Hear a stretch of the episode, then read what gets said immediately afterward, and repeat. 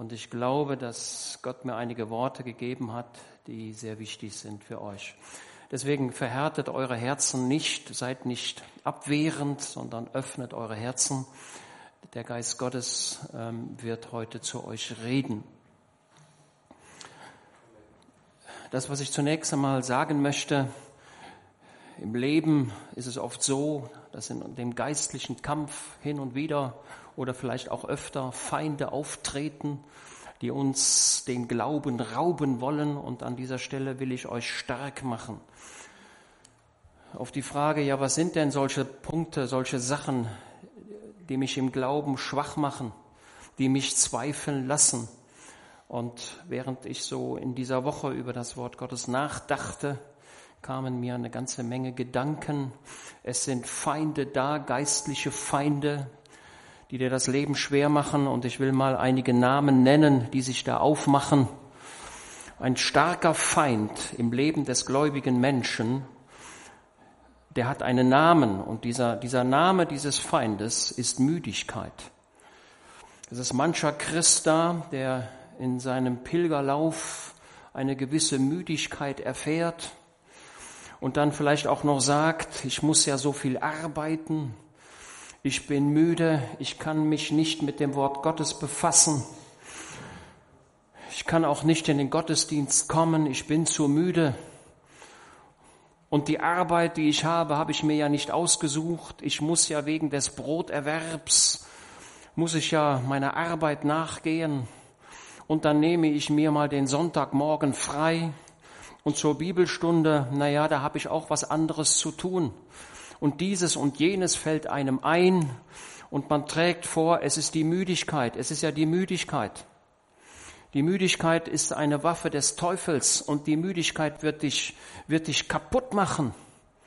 Achte darauf. Also ich sehe sehr deutlich, dass in dem Leben des einen oder des anderen, und ich habe auch damit zu kämpfen, wo sich dieser Feind aufmacht, und sagt, du bist doch müde, ruhe mal aus, setz dich mal in den Sessel, geh mal ins Bett, schlaf mal, lies mal dieses und jenes und tu das. Aber das Wichtigste im Leben ist, dass wir uns mit dem Wort Gottes befassen und dass das Wort Gottes zu unseren Herzen reden kann und dass ich im Willen Gottes lebe. Es gibt einen Unterschied, das will ich sehr deutlich sagen. Man kann Gott, man kann von Gott wissen, das ist eines. Aber das andere ist, man kann Gott kennen. Das sind zwei Unterschiede. Das, ich hoffe, dass mir das gelingt, heute Morgen deutlich zu machen, was ist der Unterschied zwischen dem, ich weiß von Gott und ich kenne ihn. Das ist ein großer Unterschied. Also, auch ihr, die ihr zu Hause vor euren Bildschirmen sitzt, wenn die Müdigkeit euch erfasst, dann steht bitte auf und widersteht der Müdigkeit. Diese Müdigkeit, die hat noch einen Gesellen. Die Müdigkeit bringt noch einen anderen Gesellen mit. Und dieser andere Geselle hat auch einen Namen. Und dieser Name ist Faulheit. Und die, dieser Geselle, die Faulheit, bringt noch einen weiteren mit. Und das ist die Trägheit. Das sind mächtige Feinde, die sich im Leben des Christen Menschen, die dir begegnen werden.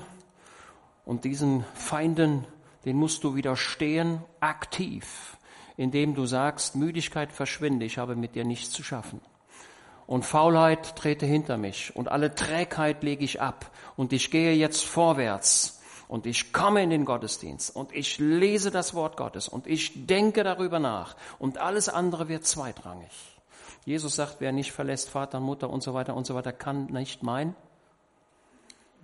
mein Jünger sein. Also ich halte dafür, und da bin ich mir sehr sicher, dass wir jeden Tag die Gemeinschaft mit dem Heiland brauchen. Und wenn das abnimmt in unserem Leben, dann werden wir schwach und wir werden viele Entschuldigungen haben.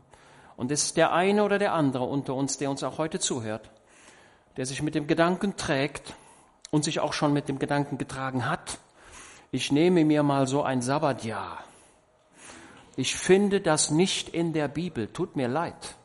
Ich finde das nicht. Nimmt Gott sich etwa ein Sabbatjahr für mich, in dem Gott sagt, ich hab jetzt, bin jetzt müde, lasst mich mal in Ruhe, der Hüter Israels schläft und schlummert nicht. Er ist immer da. Er ist immer wach. Er ist immer für mich da. Aber wie ist meine Stellung? Es gibt im Hohen Lied, da beschreibt ein Bräutigam seine Braut. Ja, wichtig ist, dass ihr immer alles gut hört. Und ich will mich immer sehr deutlich artikulieren und jede, jeden Fokal auch deutlich aussprechen. Sehr wichtig, dass die Rede verstanden wird. Es gibt im Hohen Lied, da beschreibt der Bräutigam seine Braut. Und da gibt es ein Kapitel, da sieht er seine Braut wahrscheinlich in der Hochzeitsnacht und dann beschreibt er diese Braut. Und es sind sieben Attribute, die er hier nennt. Er sieht seine Braut, er beschreibt sie und er fängt beim Kopf an und geht dann von oben nach unten und er stellt Schönheit an dieser Braut fest. Vom, von den Haaren, vom Gesicht, vom Mund und dann kommt er zu dem Hals. Und dann sagt er, dein Hals ist wie der Turm Davids, rund oder in Terrassen gebaut, an dem die Schilde der Helden Davids hängen. Oh, das ist das Bild. Ich bin immer begeistert, wenn ich die schönen Formulierungen in der Bibel finde. Ich bin ein, ein Freund schöner Formulierungen. Und der Bräutigam sieht diesen Hals dieser Frau. Nun jetzt frage ich euch, was ist an einem Hals eigentlich schön? Ja, doch, der ist schön, keine, keine Frage. Der Hals trägt ja immerhin noch den Kopf. Manch ein Mann sagt, ich bin der Kopf. Und wer ist der Hals? Die Frau, ne? So sieht dieser Bräutigam den Hals seiner Frau oder dieser, dieser Braut und er sieht in diesem Hals den Turm Davids, an dem die Helden ihre Schilde gehängt haben. Habt ihr das Bild? Stellt euch vor, ihr tragt eine Kette, ihr Mädchen, ihr Damen, ihr Frauen, und an der Kette hängen kleine Anhängerchen. Das wird so gewesen sein. Und der Bräutigam sieht diesen Hals, dann die Kette und dann die kleinen Anhängerchen an der Kette und er erinnert sich an den Turm Davids, wo die Helden ihre Schilder aufgehängt haben. Und dies brachte mich dazu, was ist mit dem Schild des Glaubens? Was ist mit deinem Schild des Glaubens? Was ist mit dem Schwert des Geistes? Und ich möchte heute Morgen, wie ich eben sagte, in dein Leben hineinreden und bestimmte Dinge ansprechen. Und der Geist Gottes möchte heute Morgen, frag dich heute Morgen, und nicht nur, dass er dich fragt, er stellt es auch fest. Wo hast du das Schwert des Geistes hingelegt? Und wo ist dein Schild des Glaubens? Du hast es schon lange nicht mehr genutzt. Weder hast du das Schild benutzt, noch hast du das Schwert genommen. Dein Schwert steht in der Ecke und dein Schild des Glaubens hat Rost angesetzt und liegt irgendwo verborgen. Deswegen möchte ich dir heute Morgen zurufen. Es ist der freundliche Zuruf des Heilandes. Nimm das Schwert, das du abgelegt hast, wieder auf. Nimm den Schild des Glaubens wieder auf. Mache dein Schild sauber. Präpariere dich, du wirst es brauchen. Hin und wieder schaue ich schon mal bei YouTube und äh, irgendwo habe ich dann irgendwann mal einen Link genutzt und seitdem leitet mich das System auf bestimmte Seiten und da geht es um irgendwelche Handwerker, die ähm, alte Geräte auseinandernehmen und dann wieder gangbar machen. Das sind also Leute, die suchen sich alte Autos aus den 50er Jahren und das fahren sie in die Werkstatt und bauen den Motor aus und dann wird der Motor in seine Einzelteile zerlegt, die Teile werden eingeölt Verschlissene Teile werden abgeschliffen, neue Dichtungen eingebaut, der Motor wird wieder zusammengebaut, die Ventile eingestellt, der Motor wird lackiert, er sieht nachher aus wie neu und arbeitet wieder. Liebe Gemeinde, also was ich sagen möchte, du hast deinen Glauben schon lange nicht mehr benutzt. Und das Wort Gottes ist selten geworden in deinem Leben. Du hast es zugedeckt mit Müdigkeit, mit Trägheit. Das sind die Argumente, die du dir genommen hast. Aber der Geist Gottes möchte dir heute Morgen sagen, nimm das wieder auf. Du wirst es brauchen. Die Zeit, in der wir sind, die wird nicht einfacher, sondern die wird eher schwieriger. Wie angekündigt, wollen wir uns heute mit dem Propheten Elia befassen. 1. Könige Kapitel 17. Ihr könnt gerne auch zu Hause eure Bibeln öffnen im ersten Buch der Könige Kapitel 17. Denn da taucht ein Mann quasi aus dem Nichts heraus auf und sein Name ist Elia. 1. Könige Kapitel 17. Die Situation war die, das Volk Israel erlebte den Glanz unter Salomo, der bekannte König Salomo, der Sohn von König David. Nach Salomo kamen einige Könige, die waren nicht gut. Die waren böse, insbesondere im Norden Israels, wo sich die zehn Stämme Israels vereinigten unter dem Begriff Israel. Der Süden, das war das, der Stamm Juda und Benjamin, den wir als Juda bezeichnen. Das Reich wurde geteilt in Nord und Süd. Insbesondere der Norden Israels entwickelte sich sehr negativ. Es waren böse Könige, die die ewigen Werte Gottes nicht mehr verfolgten. Der Götzendienst wurde eingeführt und mir scheint, dass ein König schlechter war als der König, der vor ihm war. Wer die Geschichte kennt, nach Salomo einige Könige. Es gibt Mord und Totschlag. Und irgendwann wird ein Generalkönig, sein Name ist Omri, und der wiederum hat einen Sohn und der wird König und sein Name ist Ahab. Der böse König Ahab in Israel. Und dieser König Ahab, er heiratet noch eine Frau aus Sidonien, die Isabel, nimmt er sich zur Frau und bringt damit den gesamten Götzendienst der Sidonier nach Israel. Und die Bibel sagt, das ist noch Kapitel 16, und Ahab, der Sohn Omris, also 16, Vers 30, tat, was böse war in den Augen des Herrn, mehr als alle, die vor ihm gewesen waren. Und es geschah, war es zu wenig, dass er in den Sünden Jerobiams des Sohnes Nebats lebte, dass er Isabel, die Tochter Edbals des Königs der Sidonia, zu Frau nahm. Und er ging hin und diente dem Baal und warf sich vor ihm nieder. Und er errichtete dem Baal einen Altar im Hause des Baal, das er in Samaria gebaut hatte. Samaria war die neue Hauptstadt des Nordreiches. Das ehemalige Tirza wurde zu Samaria. Und der Götzendienst überflutete das ganze Land. Und nicht nur das, Ausfluss dieser Gottlosigkeit in Israel war, Vers 34, in seinen Tagen baute Hiel, der Betheliter, die Stadt Jericho wieder auf. Diese Stadt Jericho, die Josua geschlagen hatte, wurde wieder aufgebaut. Die alte Gottlosigkeit fand in Israel den Höhepunkt.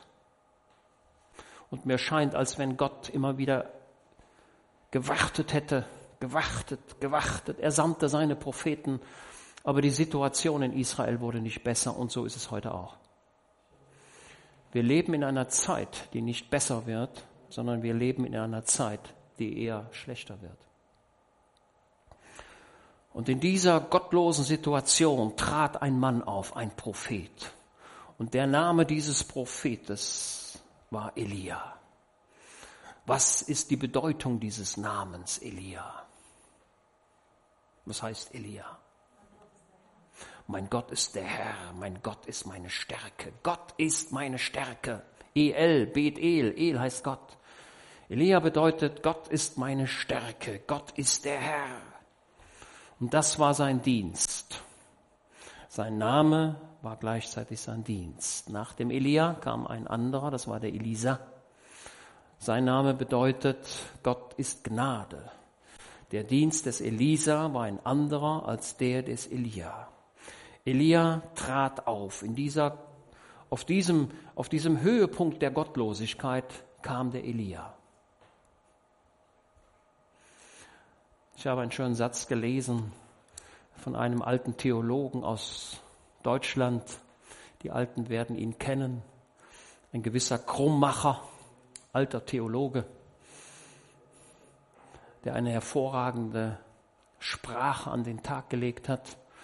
Und der sagte zu dieser Situation, der Teufel hatte seine Residenz aus der Hölle auf die Erde verlegt.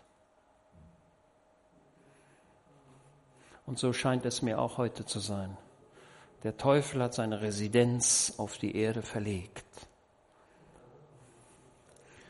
Und in diese Situation kommt ein Mann aus dem Nichts heraus. Und Elia, der Tisbiter aus Tisbe in Gilead, sprach zu Ahab. Ein Prophet kommt und spricht. Sein Vater wird nicht erwähnt, seine Mutter auch nicht. Er kommt aus einem Ort. Habt ihr den schon mal gehört? Tisbe? Weiß denn jemand überhaupt, wo dieser Ort liegt? Wenn ich euch frage, wo ist Paris, dann werdet ihr sagen, ja, wir fahren Richtung Westen.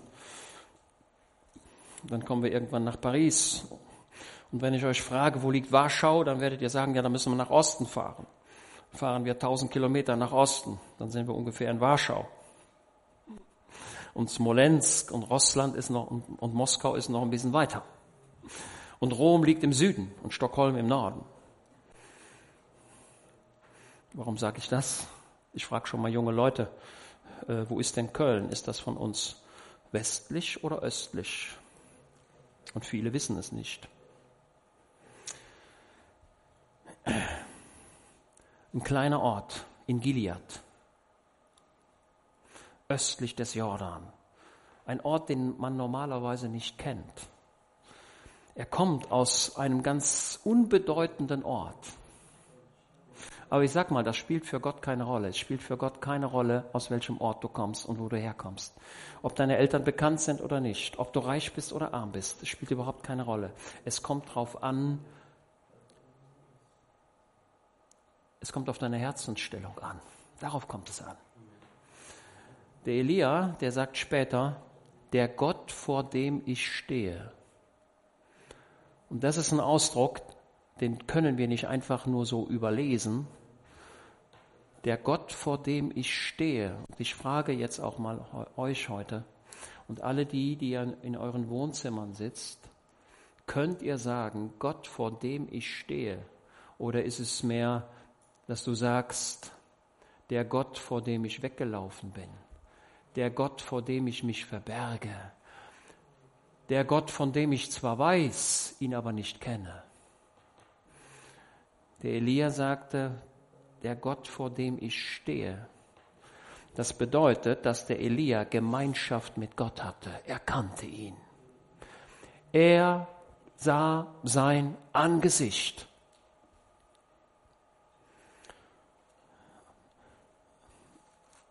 Eines Tages kam die Königin des Südens, wahrscheinlich aus Äthiopien, nach Salomo, um seine Herrlichkeit zu sehen.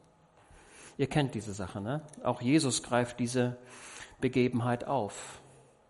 Die Königin des Südens kam nach Salomo, sie hatte von seiner Herrlichkeit gehört und hat gesagt, diesen Mann muss ich kennenlernen, da muss ich hin. Und wenn ich zu jener Zeit gelebt hätte, wie sehr hätte ich mir gewünscht, auch den König Salomo zu sehen in seiner Herrlichkeit. Und jene Königin machte sich auf und besuchte den König Salomo. Und die Bibel sagt, dass Salomo alle ihre Fragen beantwortete. Und sie sagte, nicht die Hälfte hat man mir gesagt. Ihr kennt diesen Ausspruch.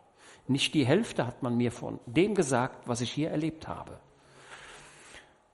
Und dann sagte sie einen markanten Satz, glückselig die Knechte, die vor deinem Angesicht stehen. Achtet auf diesen Satz. Glückselig die Knechte Salomos, die vor deinem Angesicht stehen. Glückselig bist du, wenn du die Gegenwart Gottes erlebst. Ich möchte nochmal deutlich sagen, es gibt einen Unterschied zwischen Gott, von Gott wissen. Viele Leute wissen von Gott und leugnen ihn auch nicht, aber kennen tun sie ihn nicht. Du kannst Gott nur kennen, wenn du vor ihm stehst und sein Angesicht siehst. Und das bedeutet, dass wir in die Gegenwart Gottes hineintreten und ihn sehen, wie er ist. Ja, das ist jetzt sehr wichtig. Gott berief den Elia nicht, weil, er, weil Gott sagte, naja, ich brauche irgendeinen Menschen. Er berief den Elia, weil er sich zur Verfügung stellte. Elia war dienstbereit und er kannte den Gott Israels. Auch in dieser gottlosen Zeit unter König Ahab. Und Elia, der Tisbiter aus Tisbin Gilead, sagte zu Ahab, so war der Herr, der Gott Israels lebt, vor dem ich stehe. Achtet das. Auch von Abraham heißt es, dass er vor Gott stand. Wenn es in diesem Jahr Tau und Regen gibt, geben wird, es sei denn auf mein Wort. Elia hatte einen unglaublichen Mut. Er trifft den König Ahab. Ist nach Samaria gegangen, hat gesagt, ich musste mit dem König reden. Dann haben die Knechte des Königs gesagt, wer bist du eigentlich? Was willst du hier? Vielleicht hat auch Elia den Ahab auf dem Marktplatz zu Samaria getroffen oder auf dem Feld, ich weiß es nicht. Auf jeden Fall kommt er bis vor den König und sagt hier, So wahr der Herr, der Gott Israels lebt, von dem ich stehe, wenn es in diesen Jahren Tau und Regen geben wird, es sei denn auf mein Wort. Und da waren wahrscheinlich auch noch ein paar andere Leute dabei, die haben gesagt, was ist das denn für ein komischer Mensch? Ist das etwa jemand, der Gewalt hat über den Regen? Ist das jemand, der Gewalt hat über das Wetter? Gibt es unter uns jemanden, der das Wetter machen könnte? Gibt es jemand, der den Golfstrom umleitet oder das tun könnte? Ist hier jemand, der den Passat umlenkt und den Scirocco in eine andere Richtung leitet? Ist hier jemand, der die Fallwinde in Südfrankreich aufhalten könnte? Keiner. Aber hier sagt Elia, pass mal auf, es wird nicht regnen. Und sogar der Tau wird nicht kommen, falls jemand denken sollte, dass die Wolken ja den Tau mitbringen. Und der Tau, der sich dann auf die Bäume und auf die Gräser legt und so den, die Flüssigkeit mitbringt, es sollte weder Tau noch Regen sein. Es sei denn auf mein Wort. Ich habe oft damit zu kämpfen, ähm, wenn mir Dinge klar werden oder wenn ich das Gefühl habe, Dinge auszusprechen, dass ich sage, Herr, ist das auch dein Wort? Ist das dein Wort, das ich reden soll? Also ich bin immer noch ein menschlicher Kanal und jeder, der das Wort Gottes verkündigt, ist ein menschlicher Kanal. Es geht darum, möglichst ungefiltert das Wort Gottes, das man gehört hat, durch diesen Kanal durchzulassen. Okay, also ich hoffe, dass das Wort Gottes heute Morgen möglichst ungefiltert in dein Herz kommen kann. Ich kann mir vorstellen, dass viele dieser anwesenden Leute gesagt haben, das ist ein Verrückter. Wir haben noch nie gehört, dass jemand das Wetter machen kann. Aber Elia sprach dieses Wort aus, weil Gott es ihm gesagt hatte und weil er es selbst glaubte.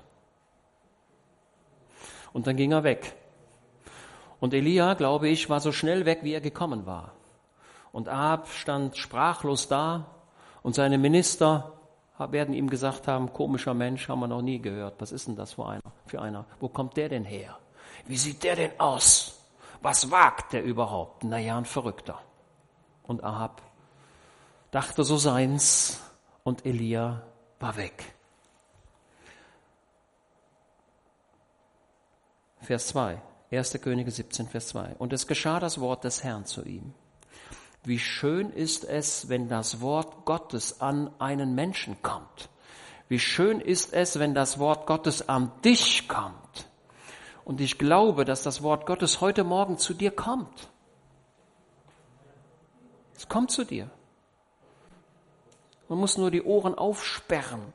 Wie oft erlebe ich es? Es wird was gesagt und das Wort Gottes hat tatsächlich recht. Die Frucht in manchem Leben eines Gläubigen ist eher klein. Und oft ist es so, dass ich feststelle, das Wort Gottes hier rein und auf der anderen Seite raus. Das ist tatsächlich so. Und ich frage mich oft, was Gott überhaupt denkt. Angesichts einer oft dem Wort Gottes entgegengebrachten Respektlosigkeit.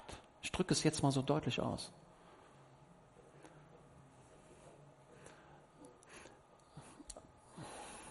Also, liebe Geschwister,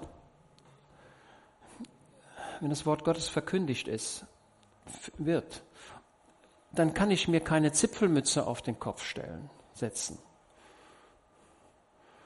Es sind manche Leute da, die denken, eine Mütze während des Gottesdienstes, das ist echt cool. Aber die Bibel sagt, wenn wir beten, was machen wir mit unseren Händen? Wir heben sie auf und wir stecken sie nicht in die Tasche. Und wir kommen in völliger Ehrfurcht in die Gegenwart Gottes. Also für mich, irgendwann habe ich mal verstanden.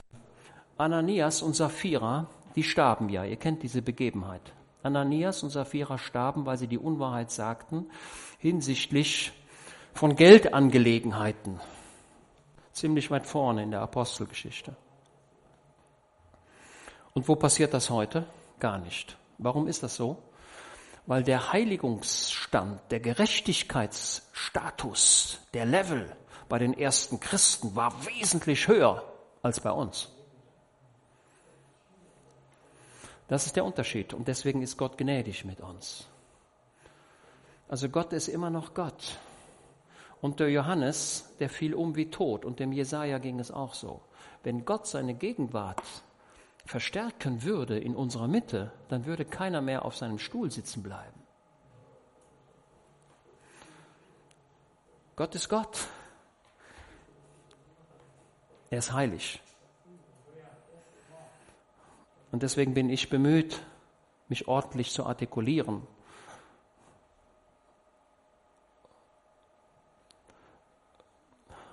Und hier nicht ähm, durch das Erfordernis eines möglichst coolen Auftretens oder vielleicht als Entertainer hier tätig zu werden. Das ist völlig deplatziert, sondern es geht darum, das Wort Gottes in seiner Heiligkeit, in seiner, in seiner enormen Bedeutung zum Ausdruck zu bringen.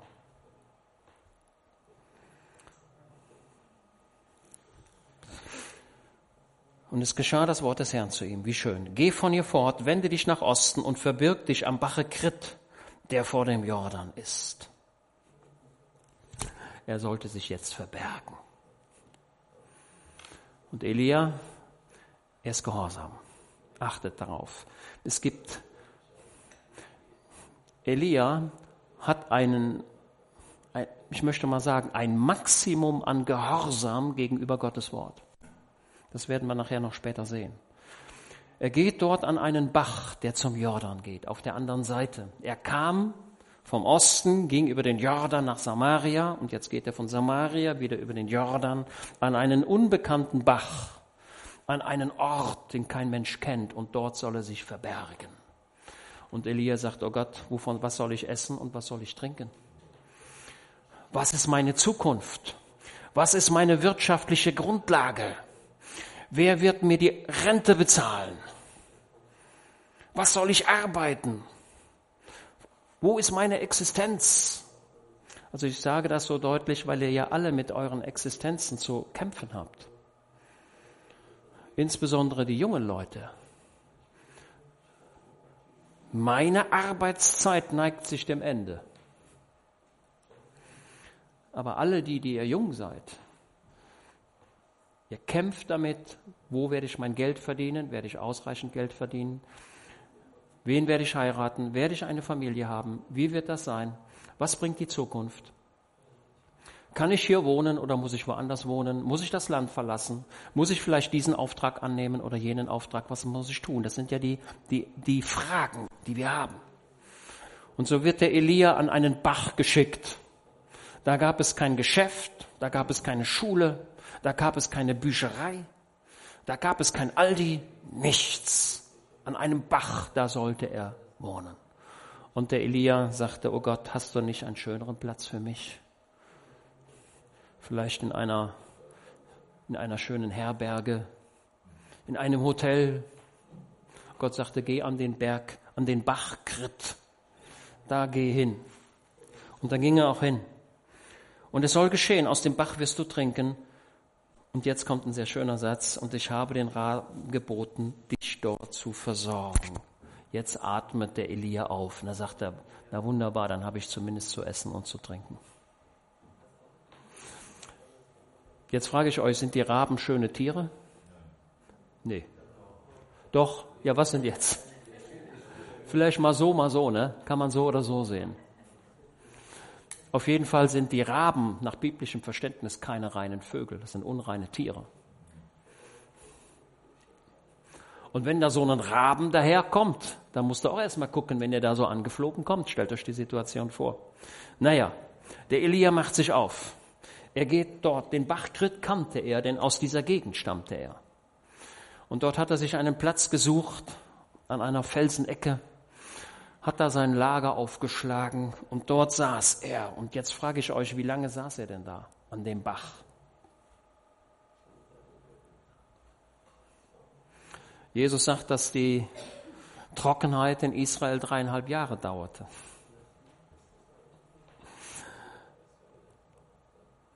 Also er saß da eine Woche und noch eine Woche und noch einen Monat und noch einen Monat. Wie viel, weiß ich nicht. Es war aber eine lange Zeit.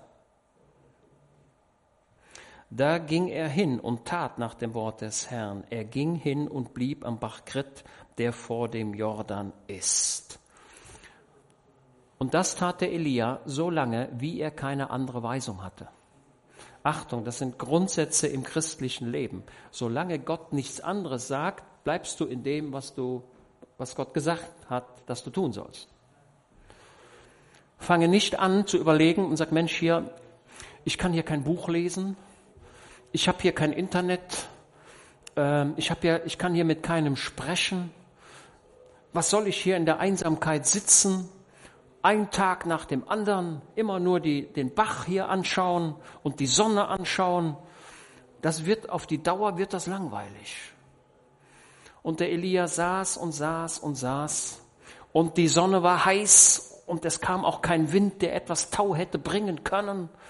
Und in dieser Gluthitze, in den Felsen jenes Ortes am Bach saß er. Man suchte nach ihm, aber man fand ihn nicht. Also, das Wort Gottes soll ja Antworten für dein Leben geben. Also sage ich dir heute Morgen, Solange Gott dir nichts anderes sagt, bleib in dem, wo du bist. Und da halte aus. Auch wenn es hin und wieder schwerfällt, dass du sagst, das kann doch nicht sein, dass ich hier nutzlos Woche für Woche rumsitze. Ich will doch was tun. Aber es war so. Ja, und die Raben brachten ihm Brot und Fleisch am Morgen und Brot am, und Fleisch am Abend. Ist ja auch schön der hatte Brot und auch ein paar ein bisschen Fleisch. Das sei mal an alle Veganer gerichtet. Nun, die Veganer sollen von mir aus vegan essen, überhaupt kein Problem. Ähm, aber die, die nicht Fleisch essen, werden nicht älter als die, die Fleisch essen. Und Abraham, der machte einen wunderbaren Braten für die Männer, die da gekommen waren. Und der Sohn, der sich aufmachte und sagte, ich will nach Hause gehen, der verlorene Sohn, ich will mich aufmachen und zu meinem Vater gehen. Und was hatte der Vater schon lange gemacht im Stall? Was hatte der? Ein gemästetes Kalb, das er dann schlachtete. Okay. Wo kriegten die Raben das Brot und das Fleisch her? Wo haben die das geholt? Nur, was denkt ihr? Ja, von irgendwelchen Tischen müssen sie es ja geholt haben, oder? Und das waren nicht Aasbrocken, die die Raben irgendwo rauspickten. Das waren, das waren schöne gebratene Stückchen und das Brot dazu. Ich persönlich glaube, dass die, dass die Raben es vom Tische Ahabs holten. Ob das so ist, weiß ich nicht. Auf jeden Fall, es war da. Und der Elia saß und saß und saß. Und dann merkte er, dass der Bach immer trockener wurde. Und dann sagte er, Mensch, das wird ja hier immer weniger. Und dann hat er sich gekratzt und hat gesagt, ja, was mache ich denn? Gott hat doch zugesagt, er hat doch gesagt, als ich hier hingehen sollte, ich sollte aus dem Bach trinken und jetzt merke ich, dass das nicht mehr funktioniert. Und dann hat der Elia gesagt, Gott steht nicht mehr zu seinen Zusagen, Gott hält sein Wort nicht mehr. Habt ihr den Gedanken? Und den habe ich auch schon oft gehabt, wo ich gesagt habe und gedacht habe, Gott, du hältst deine Zusagen nicht. Und das ist die Situation. Und jetzt schaue ich auch noch mal äh, in die Zuhörerschaft bei YouTube und bei Zoom. Du denkst, dass Gott seine Zusagen nicht hält. Und das ist das, was der Elia auch dachte. Er sah, wie das Wasser im Bach immer weniger wurde. Und eines Tages war gar nichts mehr da. Ich kann mir vorstellen, dass er, dass er irgendein Gefäß hatte, ein Becher, oder ein Gefäß, ein Krug, wo er dann das Wasser schöpfte. Und die, die Möglichkeiten, das Wasser zu schöpfen, das, die wurden immer weniger, weil das Wasser so flach wurde. Und dann hat der Elia gedacht, okay, okay, Gott ist Gott, Gott kann eigentlich nicht lügen. Ähm, ich werde wohl bald eine unterirdische Quelle entdecken. Hat er sich möglicherweise so gedacht. Er sagte, Mensch, ich muss vielleicht da mal graben oder da mal graben und gucken, ob ich hier auf Wasser stoße. Aber er stieß nicht auf Wasser und das Wasser wurde immer weniger. Es wurde immer trockener. Und das ist das, was du erlebst. Die Zusage Gottes ist da, aber du erlebst das Gegenteil. Zumindest in der Tendenz. Und dann war das Wasser irgendwann zu Ende und Elia sagte, oh Gott, ich habe keine andere Weisung. Du hast gesagt, ich soll hierher kommen. Du hast gesagt, Brot und Fleisch bekomme ich ja nach wie vor geliefert, aber das Wasser neigt sich dem Ende. Wie soll ich dein Wort verstehen? Merkt ihr dieses Spannungsfeld, in dem der Elia drinsteckt? Und das ist das Spannungsfeld, in dem wir auch drinstecken, in dem auch ich drinstecke. Ich stecke oft in dem Spannungsfeld, Markus Kapitel 16, und sie werden die Hände auf die Kranken legen und sie werden gesund werden und werden sich bei bester Gesundheit befinden. Markus Kapitel 16. Und dann denke ich, oh Herr, ich würde das so gerne erleben, dein Wort ist doch wahr. Ihr merkt dieses Spannungsfeld.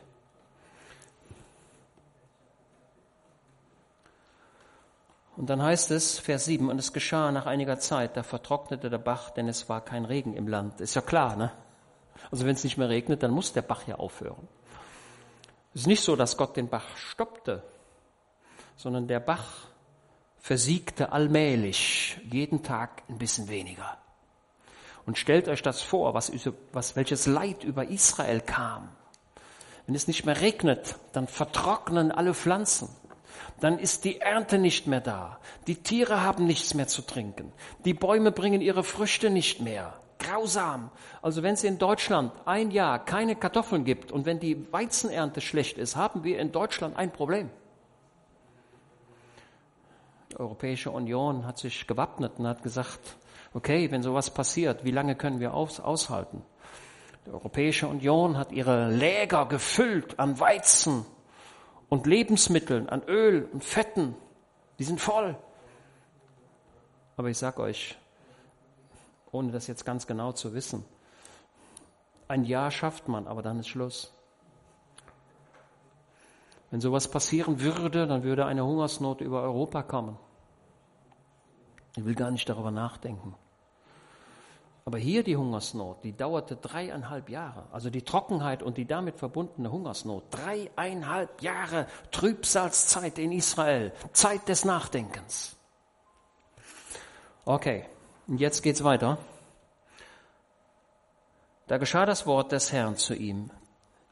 Ich bin immer froh, wenn das Wort Gottes geschieht. Das Wort Gottes zu dem Elia, das war monatelang, war da nichts. Okay?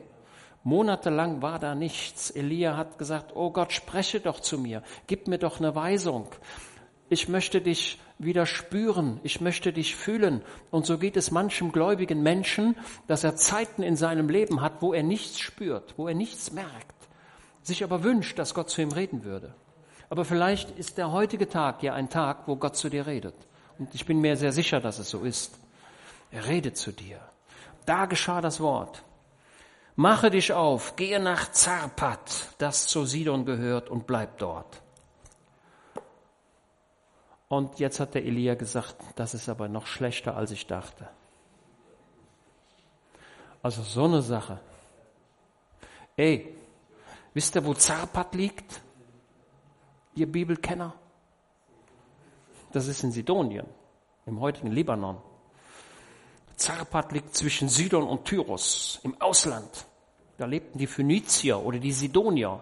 Das Zentrum des, Gott, des Götzendienstes. Denn wo kam die Isabel her? aus Sidonien. Gott sagte zu Elia, geh ins Ausland. Und das ist für einen Juden, ist das ganz schlimm. Geh nach Sidonien, nach Zapat. Und das ist nochmal extra schlimm, weil das ist das Zentrum des Götzendienstes. Und wie kommt man dahin? Der Elia, der konnte sich ja nicht an die Straße stellen und hat den nächsten Bus genommen. In dieser Trockenheit, in dieser Hitze, in diesem Glutofen Israels, wo ihn alle suchten. Also stellt euch vor, stellt euch die Landkarte Israels vor, stellt euch vor den See Genezareth, der Jordan fließt vom Norden in den Süden ins Tote Meer. Wenn ihr euch die Landkarte vorstellt, Richtung Osten, also in der Landkarte rechts, da liegt irgendwo Grit und er musste in den äußersten Norden, über den Norden hinweg in den Libanon, nach Zarpat. Zarpat, was heißt das auf Deutsch? Ja, Schmelz, Schmelzhütte, dort hat man Eisen geschmolzen. Schmelzofen, geh mal da in den Schmelzofen.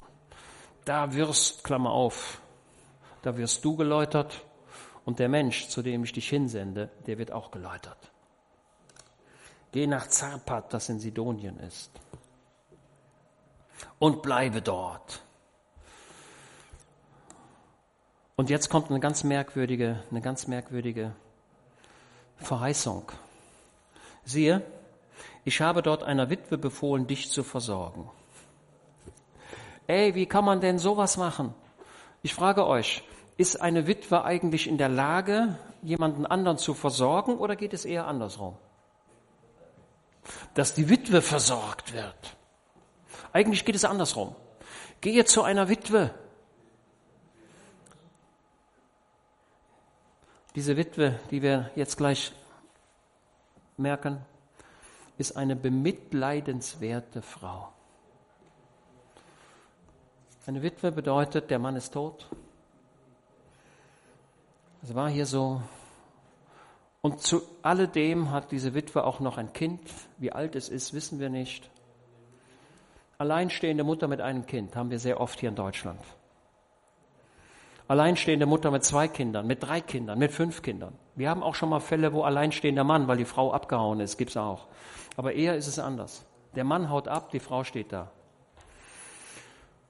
Und zu jener Zeit kam nicht der Staat und hat Sozialhilfe geleistet und hat noch eine Betreuung zur Verfügung gestellt und den Kindergartenplatz organisiert und den Krippenplatz eingerichtet. All das gab es nicht. Und so stand diese Frau alleine da mit ihrem Kind. Und das ist schwer genug. Also ich sage mal, wenn das heute passiert, ist das schwer. Aber damals war es noch hundertmal schwerer. Und das ist ein, ein bedauerlicher Zustand. Und wie, wie, wie bedauere ich es, dass es so oft vorkommt. Nun, bei mir auf der Dienststelle sind einige Leute, wo das so ist. Und diese Leute, die wissen nicht aus noch ein weil sie weder ihren Beruf richtig machen können, noch zu Hause richtig sein können. Sie müssen sich quasi durchschneiden, das geht aber nicht. Und sie sehen, dass sie das nicht richtig machen und das andere auch nicht richtig machen. Und hier kommt aber noch Existenznöte hinzu, die weit deine Nöte, die weit oberhalb deiner Nöte sind. Diese Frau. Diese Frau stand nämlich an der Schwelle des Todes. Die hatte nämlich für sich beschlossen, heute ist mein letzter Tag ich sehe keine Zukunft mehr. Wie viele Leute sehen keine Zukunft mehr. Auch gläubige Menschen. Da gibt es nur eins. Da muss man wieder zurück zum Kreuz. Muss man wieder zurück, muss man wieder dahin schauen, was Jesus am Kreuz getan hat. Wenn das wieder neu verstanden und begriffen wird, dann werden deine Nöte klein. Es gibt ein schönes Lied, auch der Bruder Horst singt es schon mal hin und wieder.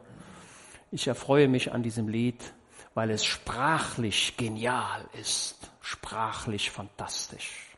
Und dieses Lied geht so, durch manche Länderstrecke trug ich den Wanderstab. Von mancher Felsenecke schaut ich ins Tal hinab. Doch über alle Hügel, die ich auf Erden sah, geht mir der stille Hügel, der Hügel Golgatha. Merkt mal, welche, welche Dichtkunst dahinter steht. Ne? Alle Leute, die Lieder dichten und Texte produzieren, möchte ich ermuntern, eine Sprache an den Tag zu legen, die kunstvoll ist. Einfach eine schöne Sprache. Und sich zu verabschieden von den platten Texten, die hin und wieder gefunden werden. Teilweise fehlen sogar in den Sätzen die Verben. Es sind gar keine Sätze. Und dann frage ich mich, wer hat denn sowas geschrieben? Nur mal so nebenbei gesagt. Also, ich möchte euch ermuntern, kreativ zu sein und ideenreich und Texte zu finden, so wie wir sie auch in der Bibel finden. Okay. Ich habe dort einer Witwe befohlen, dich zu versorgen und der Elia, der hat gedacht, wie soll das denn funktionieren? Das geht doch gar nicht. Eine Witwe, die Selbsthilfe braucht, soll mir Hilfe geben? Und dann war noch eins dabei, das ist für einen Mann immer etwas unangenehm,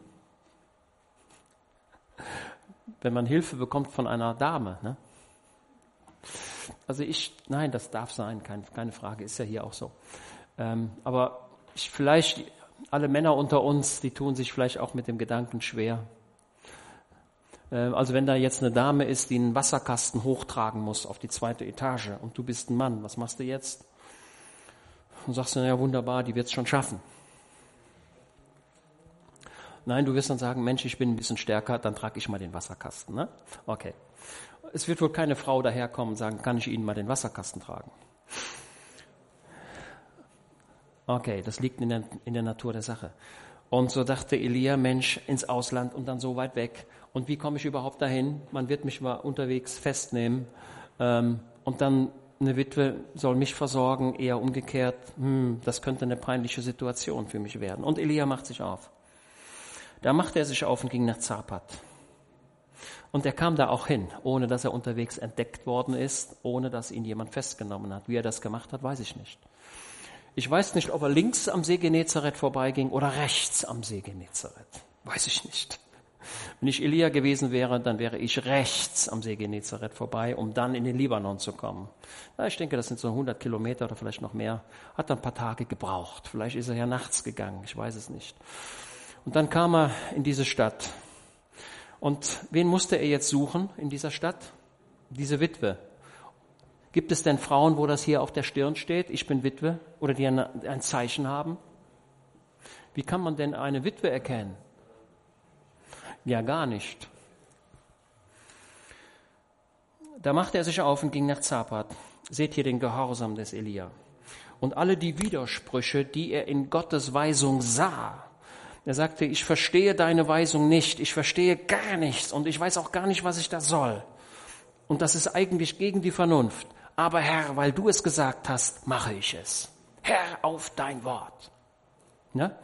Die Jünger, die wollten nicht mehr fischen aber sie warfen die Netze trotzdem aus auf sein Wort hin. Okay? Also hinterfragen wir nicht immer die Sinnhaftigkeit von Gottes Weisungen, sondern nehmen wir das hin, was Gott sagt, indem wir sagen, du weißt es wohl. Da macht er sich auf und so weiter. Und als er an den Eingang der Stadt kam, Siehe, da war dort eine Witwe, die gerade Holz sammelte. Und er rief sie an. Das ist ja schon mutig, oder? Ey, da kommt so ein Fremder, ein Jude, in ein fremdes Land. Und der Mann spricht die Frau, der rief sie an. Ey! Hat die Frau geguckt, wer ruft mich da? Wer sollte mich am helllichten Tag hier anrufen? Das macht man eigentlich so nicht, aber Elia tat es. Er rief sie an.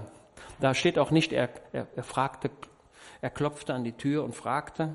Er rief sie einfach an. Hole mir doch ein wenig Wasser im Gefäß, das ich trinke. Und diese Frau, ich sehe ja einen schönen Zug in dieser Frau. Die Frau sagte nicht, ey, weißt du nicht, dass wir Trockenheit haben? Hilf dir selbst, Fremder. Fremde wurden immer verachtet. Aber diese Frau, sie sah diesen Fremden, der jetzt unverschämterweise sie noch bat, ihm Wasser zu holen. Warum holte er es nicht selbst? Und diese Frau tut es. Und als sie hinging, um es zu holen, rief er ihr zu und sagte, und jetzt kommt die Unverschämtheit. Ey, bring mir noch ein bisschen was zu essen mit. Und wisst ihr, warum der Elia das tat? Warum fragte er nach Essen? Der Elia wollte die Frau testen. Der wollte nämlich herausfinden, ob ihr, ihr Speisekeller voll ist. Ey, bring mir mal was aus deinem gut gefüllten Keller, denn wenn Gottes Wort wahr sein sollte, dass diese Frau, wenn es denn diese Frau sein sollte, dass diese Frau mich versorgen sollte, dann müsste sie ihren Keller mit Speisen für drei oder vier Jahre gefüllt haben. Also das würde ich so sagen. Also wenn ich wissen würde, ich muss jetzt drei Jahre vom, beim Tadeusz leben, würde etwas schwer werden. Aber wenn es denn so wäre und ich wüsste, er müsste mich drei Jahre versorgen, dann würde ich erstmal gucken, hast du überhaupt Geld und ist dein Keller voll? Und dann würde Tadeusz wahrscheinlich sagen, weder habe ich Geld noch ist mein Keller gefüllt. Ey, bring mir mal was zu essen. Und diese Frau sagt, hey, ich habe nichts zu essen. Und das müsste eigentlich das Signal für den Elia sein, das ist er nicht. Das kann nicht die Frau sein. Wenn die nichts zu essen hat, wie will die mich versorgen? Ich weiß nicht, wie lange das hier noch dauert. Hole mir doch auch noch ein bisschen Brot in deine Hand. Da sagte sie, und jetzt achtet auf diese Formulierung, die ist sehr wichtig. Diese Frau, diese, diese, diese Frau hier, diese Witwe, so wahr der Herr, dein Gott lebt, wenn ich einen Vorrat habe, außer einer Handvoll Mehl im Topf und ein wenig Öl im Krug. Diese Frau kannte den Gott Israels. Nein, sie wusste von dem Gott Israels. Und sie erkannte den Elia als einen, der aus dem Süden kommt. Sie erkannte ihn als Israeliten. Und sie erkannte und sie wusste, ja, du bist ein Jude, du hast ja deinen Gott, der euch hilft. Aber ich bin Ausländer. Ich habe keinen Gott. Wie sehr, wie sehr würde ich mir den Gott Israels für mich wünschen. Aber er ist ja dein Gott und nicht meiner.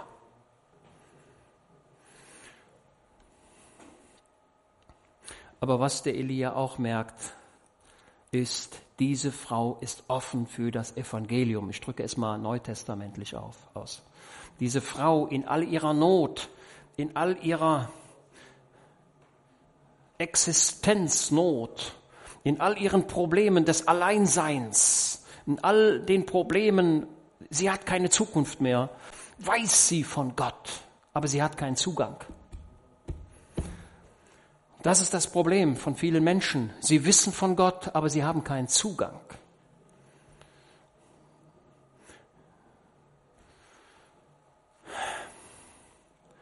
Da braucht's da ist die Verkündigung des Evangeliums notwendig, den Zugang zu bekommen. Und das geschieht, indem man einfach zu Jesus kommt und sagt, Herr Jesus, du bist für mich auf Golgatha gestorben. Ich komme zu dir. Du bist mein Retter. Du bist mein Helfer. Ich, sonst gibt es auf dieser Erde nichts. Also ich halte dafür, es gibt auf dieser Erde keinen anderen Weg als den Weg über Jesus Christus, indem man sich selbst als Sünder erkennt und das Heil annimmt. Und das ist das, was gleich geschieht bei dieser Frau. Das geschieht gleich, noch nicht. Aber der Elia erkennt, Mensch, das ist eine Frau, die ist offen. Die ist offen für das Wirken Gottes, aber sie hat Gott noch nicht erlebt. Und diese Frau sagt, siehe, ich sammle eben ein paar Holzstücke auf, dann will ich hineingehen und es mir und meinem Sohn zubereiten, damit wir es essen und dann sterben. Mit anderen Worten, das ist das Letzte, was wir haben. Ich habe in meinem Portemonnaie noch 10 Euro, die gebe ich heute aus und danach ist Schluss und Ende. Danach habe ich nichts mehr. Ende. Offensichtlich hatten die Nachbarn kein großes Mitleid mit ihr, denn die Nachbarn sagten, wir müssen selbst sehen, dass wir überleben. Härte, ne? Härte. Wie oft erleben Menschen Härte. Und hier ist es auch so. Da sagt Elia zu ihr, was sagt Elia jetzt zu ihr? Hat jetzt ein paar Worte. Wenn ihr die in der Bibel findet, dann müsst ihr immer hinschauen. Fürchte dich nicht. Wenn so ein Satz kommt, das ist schon mal richtig gut. Und das möchte der Herr Jesus dir auch heute Morgen zurufen. In all deiner, wo du sagst, ich, ich, ich fühle mich wie Elia am vertrockneten Bach.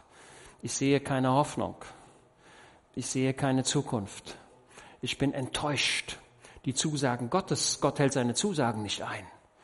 Er hilft mir nicht. Ich habe gebetet, dass ich gesund werde und bin immer noch so krank wie vorher. Also ich rede jetzt mal ganz deutlich. Jetzt passt mal auf. Ich habe mal hier, ich habe mal hier, ich habe mal hier einen Satz mitgebracht.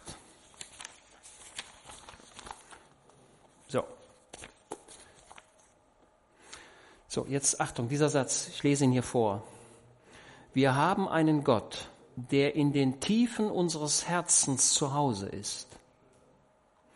Und seine Augen gehen ohne Unterlass durch die Gemächer unserer Seele und steigen hinunter bis in die geheimsten Winkel unseres Wesens. Das ist Gott. Du sagst, er kennt mich nicht. Ich spüre ihn nicht. Das ist falsch. Er sieht dich. Er kennt deine Beweggründe. Er kennt deine Enttäuschungen, deine Verletzungen. Und vielleicht hast du gesagt, man kümmert sich nicht um mich. Die sind so schlecht. Ich bin denen egal. Es mag ja sein, dass man von Menschen enttäuscht wird, aber Gott enttäuscht nicht. Also das ist mir sehr deutlich. Er schaut, er, er steigt hinab in die inneren Empfindungen deiner Seele bis in die tiefsten Örter deines Empfindens und sieht es. Und das tut er bei jedem Menschen. Gott ist groß. Ich frage mich oft, äh, wie kann Gott denn jetzt mit, mit dem Danilo reden und da hingucken und was mache ich denn dann? Weil ich oft die Vorstellung habe, als wenn Gott sich nur auf einen Menschen konzentrieren könnte gleichzeitig. Gott sieht alle Menschen auf einmal. Wie das passiert, weiß ich nicht. Und wenn der Geist Gottes heute Morgen hier wirkt, dann wirkt er heute auch in München und überall da, wo sich Menschen versammeln, wirkt der Geist Gottes. Wie er das macht, weiß ich nicht. Das ist die Größe Gottes. Der alte Vater Krüger, der sagte immer, Gott ist Gott. Dann habe ich mir gedacht, ja, Gott ist Gott, natürlich ist er Gott. Was soll er denn sonst sein? Gott ist Gott. Aber was brachte er damit zum Ausdruck? Gott geht über mein Verständnis hinweg. Er ist viel größer, als ich denke. Und er macht seins. Und ich verstehe viele Dinge nicht. Also wenn ich euch sagen würde, was ich alles nicht weiß, also ich sage eigentlich jeden Tag, ich bin erstaunt darüber, was ich alles nicht weiß. Ich bin erstaunt darüber, wie wenig Verständnis ich habe. Je mehr man versteht, wie groß Gott ist, desto mehr erkennt man, wie klein man selbst ist. Und man fängt sich schon fast an zu schämen. Also er steigt in die Tiefen deiner Seele hinab und sieht alles. Und diese Frau hier, entschuldigt bitte, aber ich lass mich noch ein paar Minuten, ja? Diese Frau hier, sie öffnet sich. Und das ist auch der Grund, warum der Elia zu dieser Frau geschickt wird. Also das hat, das hat eine mehrfache Bedeutung, warum der Elia gerade zu dieser Frau geht. Jesus greift sogar dieses Ereignis auf. Und wir finden auch zu diesem Ereignis eine Parallele im Neuen Testament. Okay. Siehe, ich sammle eben ein paar Holzstücke auf, dann will ich hineingehen und es mir und so weiter. Fürchte dich nicht, geh hinein, tu nach deinem Wort. Doch zuerst bereite mir davon einen kleinen Kuchen zu und bring ihn mir heraus. Dir aber und deinen Sohn machst du danach, magst du danach etwas zubereiten. Denn, so, jetzt, so. Es kann manchmal sein, dass ein Wort Gottes zu uns kommt und, und es widerstrebt. Und das ist ja echt eine Unverschämtheit, oder? Das ist so von dem Elia eine echte Unverschämtheit, indem er sagt, ey, pass mal auf, ich weiß, du hast mir jetzt gesagt, dass du nur noch ganz wenig hast, dass du quasi nur noch zwei Brötchen machen kannst. Aber pass mal auf, mach drei. Und das erste für mich. Ey, welche Unverschämtheit.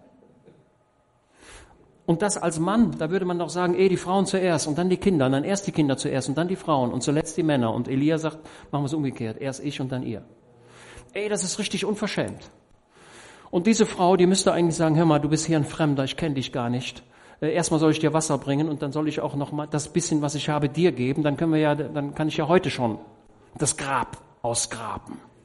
Ey, was bist du für ein unverschämter Mensch? So, jetzt müssen wir Acht geben. Gott ist nicht unverschämt, denn er gibt jetzt die Verheißung. Also wenn Gott etwas sagt, das du tun sollst, gibt er die Verheißung mit, also quasi den Sprit. Was nützt es, wenn du sagst, ich habe einen Motor, aber keinen Sprit? Den Sprit brauchst du auch. Und der Sprit, der Kraftstoff ist die Verheißung. Denn so spricht der Herr, der Gott Israels, der Gott, von dem du etwas weißt, ihn aber noch nicht kennst. Das Mehl im Topf soll nicht ausgehen und das Öl im Krug nicht abnehmen.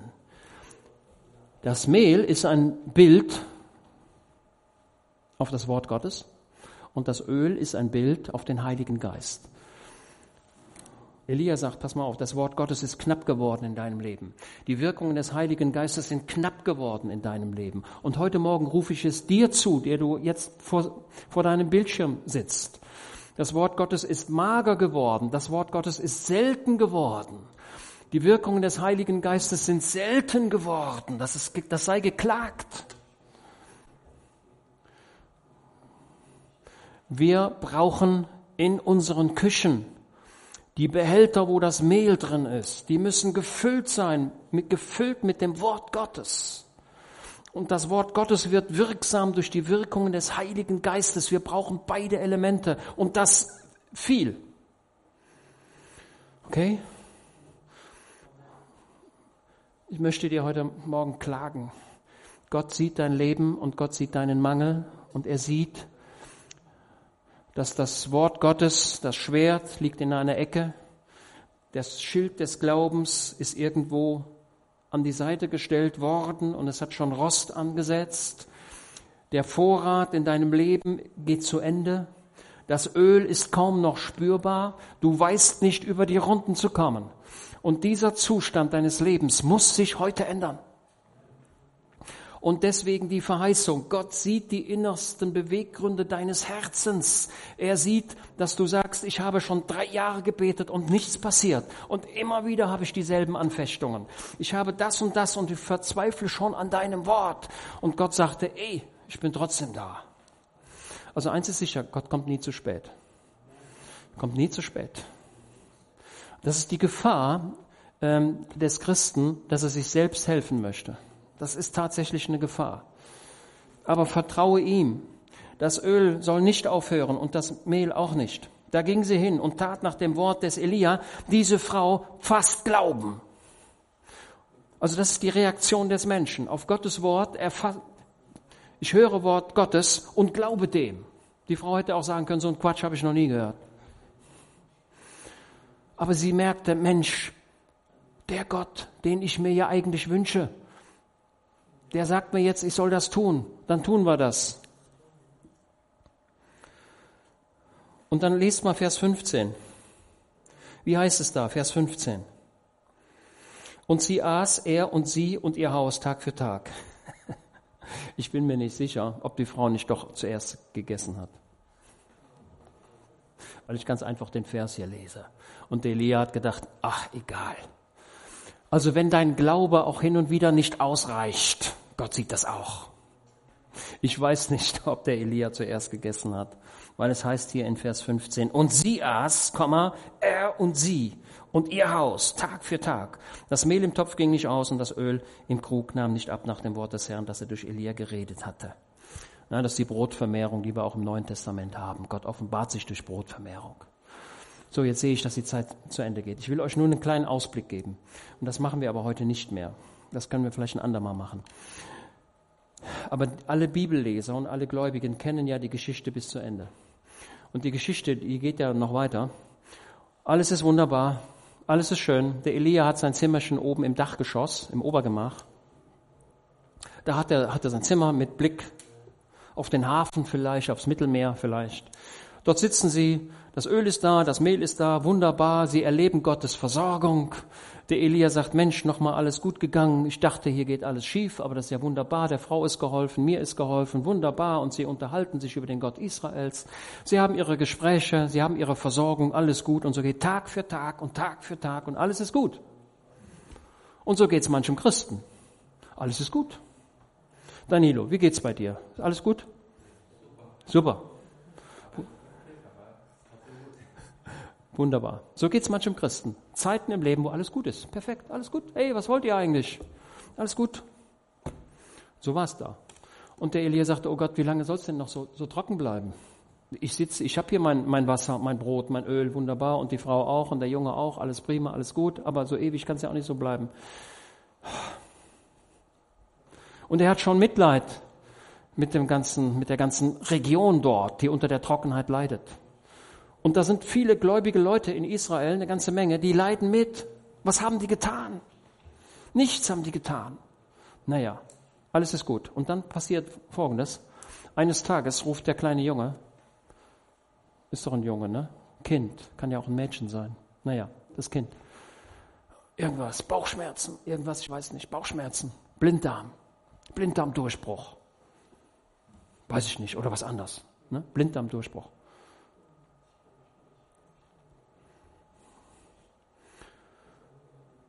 Und was ist? Das Kind stirbt. Ey, was soll mir die ganze, was bedeutet mir die ganze Versorgung? Was nützt es mir, wenn ich Öl im Krug habe und, und auch Mehl? Aber wofür, wenn, wenn das Kind stirbt? Wie grausam ist Gott, sagt die Frau. Wie grausam ist er. Und der Elia sagt, ey, ach, wärst du bloß nicht hierher gekommen? Jetzt war alles gut und jetzt ist alles schlecht. Das Kind ist tot. Ihr könnt ihr euch das vorstellen? Da wird man doch wirklich, da kommt man doch in den Zweifel über Gottes Gnade. Und diese Frau sagt, warum bist du gekommen? Bist du gekommen, um meine Sünde mir deutlich zu machen? Und der Elia sagt, also ich drücke es jetzt mal mit meinen Worten aus, obwohl er es zu dieser Zeit noch nicht verstanden hatte. Er sagte ja. Diese Frau erkennt, von Gott wissen ist eins, aber Gott kennen ist das andere. Und so kommt das Leid in ihr Leben hinein, in einer Massivität, wie sie kaum vorstellbar ist. Das Kind stirbt. Und der Elia nimmt dieses Kind, nimmt es auf die Schulter, geht eine Treppe hoch, legt das Kind auf das Bett und sagt, oh Gott, ich verstehe das hier nicht. Das ist doch unmöglich. Wie kannst du so grausam sein? Und Elia betet, sagt, oh Gott, lass die Seele dieses Kindes wieder zurückkommen. Ja, genau das, das ist es ja. Also die Seele geht aus dem Körper raus, dann bist du tot. Und wenn die Seele wieder in den Körper reinkommt, dann ist sie lebendig. Das das ist genau das, was bei der Zeugung eines Menschen geschieht. Also in dem Moment, wo der Zeugungsakt stattfindet, kommt die Seele da rein. Wie das geht, weiß ich nicht. Ich weiß nur, dass es so ist. Und die Seele kehrte zurück und das Kind ist wieder lebendig. Und er bringt dieses Kind zu dieser Mutter. Und jetzt sagt die Mutter diesen legendären Satz. Jetzt erlaube ich mir diesen Satz doch noch zu lesen. Lest euch den hundertmal. 1. Könige 17. Als sie das merkt, da sagte die Frau, Vers 24, jetzt erkenne ich, dass du ein Mann Gottes bist und dass das Wort des Herrn in deinem Mund Wahrheit ist. Ich habe von dir nur vom Hören und Sagen gehört, sagte Hiob, aber jetzt habe ich dich gesehen. Der Grund, warum dieses Kind starb, war nicht, weil Gott grausam ist. Der Grund, bestand darin, dass Gott dieser Frau zeigte, ich bin Gott, ich bin ein gnädiger Gott, ich habe alle Gewalt im Himmel und auf Erden und ich kann alles. Und das, was ich möchte, ich will nicht, dass du, von mir, dass du etwas von mir weißt. Ich möchte, dass du mich kennst. Ich möchte Gemeinschaft mit dir haben. Du sollst mein Kind sein. Du sollst vor mir stehen und jeden Tag mein Angesicht sehen. Es soll dir gehen wie die Knechte Salomos, die jeden Tag in den Thronsaal des Salomos eintraten und die Herrlichkeit von Salomo sahen. Gott sagt, ich möchte, dass du in den Thronsaal einsteigst. Ich möchte, dass du meine Gegenwart erlebst. Ich möchte, dass du auf, auf meine Zusagen vertraust. Ich will, ich will dein König sein. Ich will dein Hirte sein. Ich will dein Versorger sein. Ich will dein Bewahrer sein. Das bin ich. Ich bin nicht der grausame Gott, von dem du glaubst, dass ich sei. Habt ihr das ein bisschen verstanden? Ich hoffe mal dass ich ein paar wesentliche Gedanken sagen konnte. Und ich hoffe mal, dass, ja, das Lobpreisteam kann schon kommen. Ich hoffe mal, dass, dass es in dein Leben hineinreden konnte. Wenn der Bach in deinem Leben vertrocknet, dann hat Gott das schon längst gesehen. Wenn du alleine dastehst, Gott hat es längst gesehen. Aber Gott möchte, dass du nicht nur von ihm weißt, Gott möchte, dass du ihn kennst. Gott möchte eine Gemeinschaft mit dir haben. Du bist eine lebendige Seele. So, liebe Gemeinde und alle die, die ihr auf Zoom oder bei YouTube mitgeschaut habt, lest nochmal 1. Könige 17 und denkt darüber nach. Ähm, und ich wünsche euch einen schönen Sonntagnachmittag und eine gute neue Woche, eine gesegnete neue Woche und schaut auf Jesus. Er ist euer Bewahrer, euer Versorger, euer Retter. Er sieht alles. Amen.